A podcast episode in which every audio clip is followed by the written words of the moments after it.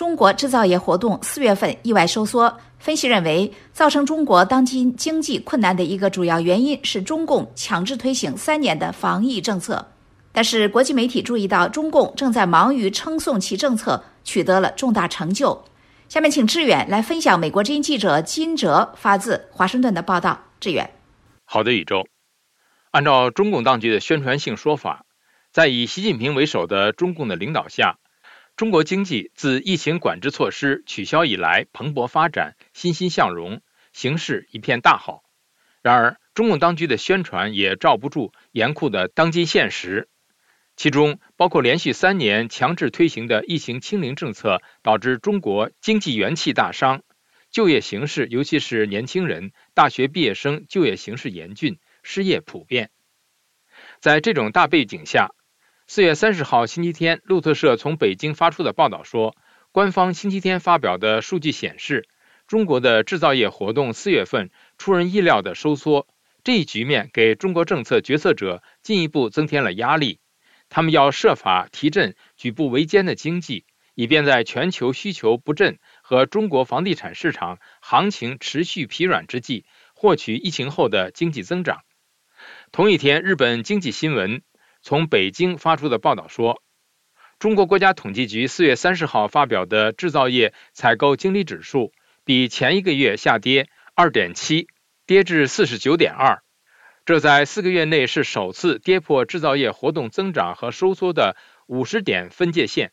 下跌是由于新订单减少，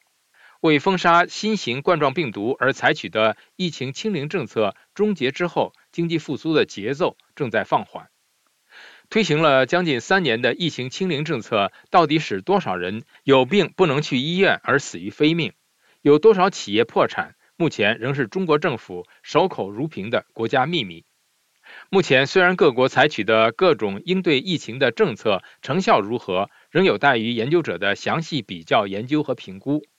但中国国内外许多观察家指出，中国采取的疫情清零政策毫无争议的是全世界最严厉的。最僵硬的做法，不讲基本人道的疫情清零政策给民众、给经济造成的损害也是最大的。在中国国内外，绝大多数专家学者认为，习近平亲自指挥、亲自部署的中国防疫是大失败，是不讲科学、白白给中国人造成巨大的痛苦、给经济造成巨大的伤害之际。国际媒体注意到。中共当局不但全面禁止媒体提及当局给民众和中共经济造成的巨大伤害，而且不遗余力地改写历史。四月三十号，日本主要报纸《读卖新闻》从北京发出的报道说，中国当局连续三年推行的疫情清零政策，去年十二月突然改变，导致感染爆发，引起社会混乱。宇宙。好，谢谢志远分享美国之音记者金哲的报道。世界媒体看中国，在经济和疫情之间，中共选择了什么？阅读更多新闻和深度报道，请登录美国之音中文网 w w w 点 v o a chinese 点 c o m。